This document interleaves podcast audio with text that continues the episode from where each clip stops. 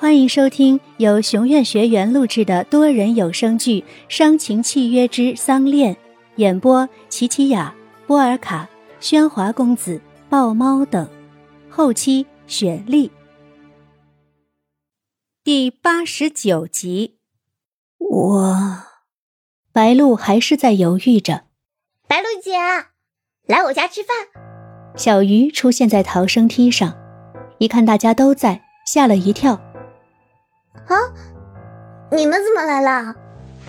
佑天将小鱼一把抱进来，直接在他头上重重的揉上一个吻。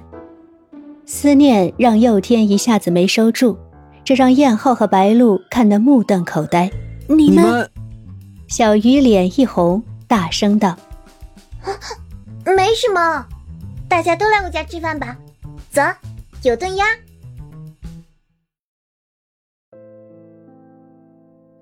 白露一直没有同意回去，于是燕浩决定在这里住一晚。他已经错过了这么多次，他不想再放手。当夜，白露和燕浩在各自的床上心事重重的入睡了。在安静的村里，他们都睡得很沉，也都做了一个很长很长的梦。梦里有一片湖，有一棵桑恋树。有两个人听着音乐在阁楼共舞，还有一个声音。我给你们三世的机会，只要有一世你们能悟出幸福的真谛，用你们的真爱度化这冰冷怨恨的仙明湖，你们就能永远的在一起。第二天醒来，白露的内心好平静，他还是他。但又好像不是他了。他走到桌边，翻开带回来的桑鸾。突然间，他明白了，幸福的真谛是勇敢去爱。只要内心充满爱，即使一生短暂，也是光明灿烂的一生。只要内心有爱，在哪里又有什么关系呢？而自己爱的那个人，他就在这里，这难道不是最大的恩赐吗？燕浩醒来也有同样的感受，自己还是自己，可又不是自己了。我爱白露，既然她想留在这里，两人都笃定地走向彼此的房间，在客厅里撞了个正着。两人闪着光的眼神看着彼此，微笑着。两人同时开口：“我跟你回去。”我陪你住在这里。两人都惊了一下。随后就笑了，他们慢慢走向彼此，心照不宣的对视、拥抱、相吻。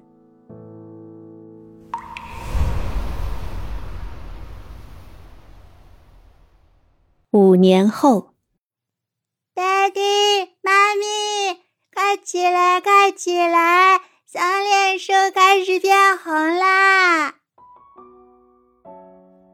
小男孩的声音打破了郑家大宅里清晨的平静。燕浩醒来，轻轻吻了吻怀里的白露。清晨的阳光让他面颊泛起柔光，燕浩感到踏实而温暖。白露睁开眼，调皮的回吻了一下燕浩，开心的跳出被窝。啊，真的吗？来了来了！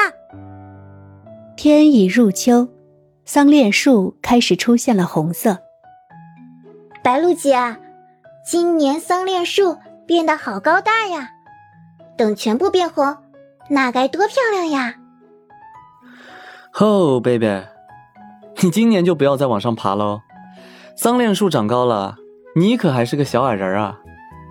佑天一如既往的调侃小鱼。佑天，那既然你是个大高个，要不咱们比试比试爬树？燕浩饶有兴致地看着佑天，佑天惊喜地看着燕浩，没想到这些年在白露的熏陶下，燕浩慢慢的又变成了他记忆中的那个燕浩。好啊，你这个整天知道工作的公子哥，肯定不是我的对手啊。燕浩心里也一暖，他记忆中会与自己打成一片的兄弟终于回来了，不再是少爷少爷的板着脸。而是这样活生生的佑天，温暖的佑天。切，你别以为你整天走来走去就算什么运动，爬树靠的是技巧。两人说着，就甩开膀子，真的爬了起来。白鹿和小鱼站在树下看着两人，也笑了起来。呵呵，哎，小鱼，你们度蜜月一切都好吗？嗯，好啊。白鹿姐，你们下次要一起去玩。好啊好啊，这一次是你们蜜月嘛，我们就没有凑热闹了。下次啊，肯定要一起玩个够。小鱼开心的拍起手来。哎，对了，白露姐，听说那个恩雅审判结束，要在监狱里待一辈子了吗？五年前，失魂落魄的恩雅想到宋氏兄弟肯定会将他杀死自己父亲郑志纯的事情供出，他害怕的寻了个乱子，跑出了郑宅。在街上游荡着，脑子里闪过无数的画面，乱作一团。自己的样子，美丽的、丑陋的、快乐的、痛苦的，扭作一团，模糊不清。所有的感情得得失失，在眼前飞速闪过。突然，面前站着一个人，挡住了恩雅的去路。恩雅抬起无神的双眼。眼前是一个尼姑，尼姑作揖，对他说了一句：“女施主，狂心顿歇，歇即菩提。”这句话说的那么轻，那么平静，却像一个巨大的黑洞，将所有混乱的一切吸了进去。恩雅突然感觉全世界都安静了下来，她仿佛悟到了什么。狂心顿歇，歇即菩提。抬起头是警局。他站直身体，抹掉眼泪，整了整头发，走了进去。从今天起，他要作为自己活着，面对自己应该面对的一切。以前的岁月，虽然肉体是自由的，但这颗心却被牢牢的囚禁着。而如今，虽然肉体即将被囚禁，可是内心却终于自由了。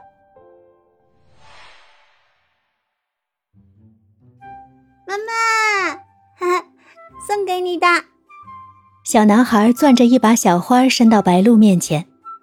啊，谢谢你，乖宝宝，真漂亮。哎，你看，爸爸在跟朴叔叔比赛呢，快去给爸爸加油。孩子兴奋大叫着跑过去，卖力的喊着：“爸爸，爸爸！”白露姐，当初那个说你无法生育的医生，恐怕要自戳双眼了。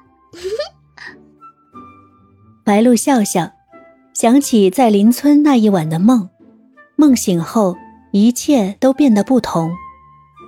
他和燕浩像是久别重逢的故人，所有的恩怨情仇都不再重要。虽然也无法解释为什么能怀上孕，可是这个世界啊，神奇的事情太多太多了。